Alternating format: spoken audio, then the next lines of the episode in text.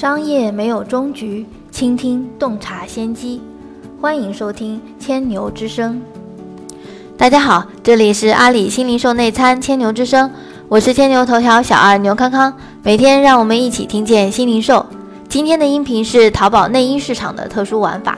近日，淘宝商家好奇小姐的内衣店在上海举行了一场别开生面的招聘会。他们十万月薪诚聘小胸内衣模特，除了罩杯必须在 A cup 以下，还有二十五条的奇葩应聘条件，比如信奉胸不平何以平天下的歪理，还必须是重度社交患者，有自己喜欢的指定滤镜等等。即便是如此苛刻的条件，还是吸引了不少平胸女孩来跃跃欲试。我们千牛头条对这场招聘会也做了直播，并请到了淘宝内衣小二顾妍做现场讲解。据淘宝数据显示，随着内衣市场的不断细分，满足个性化需求的淘宝特色内衣多达六百多家。抛弃传统的钢圈海绵垫，寻找更适合自己的内衣，已经成为了新时代女性宠爱自己的新路径。应运而生的无钢圈法式蕾丝内衣，已经成为了内衣创业的新蓝海。这样的独立设计师内衣品牌在淘宝上已经孕育了三十多家，他们的平均客单价是普通内衣的近三倍。那么，内衣小二顾妍究竟是如何点评的呢？请听。淘宝的用户其实更多集中在九零后，还有包括九五后，所以的话，像这些用户他本身比较年轻，然后他更加就是有自己的主见，而不仅仅是在消费上会随一些呃大众的一些趋势。所以的话，我们会发现就是说，其实反而越细分或者越专精的市场，然后越能吸引就是用户和粉丝的这种粘性。然后越是像这种呃，我们会发现有一些专门做一种嘻哈风的一些呃袜子的店铺啊，或者说包括一些甚至是做这种和风的。或者说汉服风的家居服，还有包括像这种专门做法式内衣的这种店铺，它其实对于粉丝的吸引力和粘性是非常非常高的，因为它其实就是专精于某种细分市场，而不是这种大众需求。所以的话，其实我们会发现，就是好奇组织这样的活动的话，它其实本身它。挖掘了自己用户的一个需求，同时也挖掘了自己用户的一个就是就是互动的一个玩法，然后能让用户更好的能在他的这个店铺里不光是买东西，还能玩起来。今年的话，我们都会更加专注于细分市场的培育，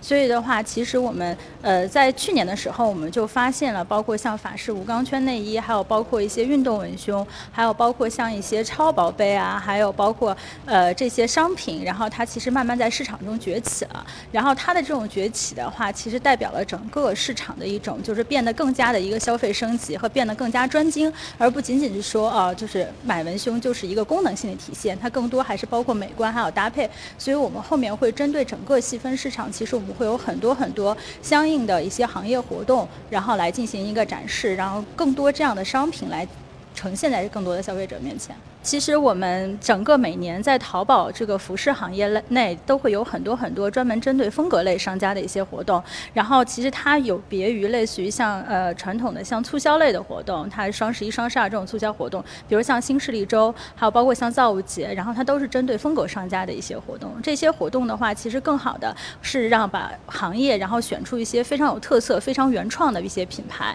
它有独有的风格，然后它也有独有的用户群，然后让这些商家有更。多的机会和舞台展示自己，所以的话，其实现在造物节整体的应该招商进度也是开始了，所以的话，大家各位商家也是可以关注这方面的信息。前几年的时候，整个内衣市场其实还是趋趋趋向于就是一种大众货和通货，就是因为刚才我也讲了，内衣可能对于很多用户的需求来说，它还是一个功能性的一个作用。然后其实刚开始像好奇小姐这样的品牌，它应该是在四年前的时候，然后呃在淘宝开店的，然后我们会发现就是。刚开始我们还觉得嗯很小众很好看，但是我们并不会觉得它有朝一日能冲到行业非常 top 的一个位置，因为我们会想这个需求可能是比较小的。但是随着后来时间的检验，还有包括市场的检验，其实我们会发现，像这种重玩法，然后做风格、做特色的店铺，反而其实会。呃，比其他的那种做大众货的一些店铺的话，它成长的速度会要更快。就是淘宝很多商家，其实他已经从简单的这种流量运营，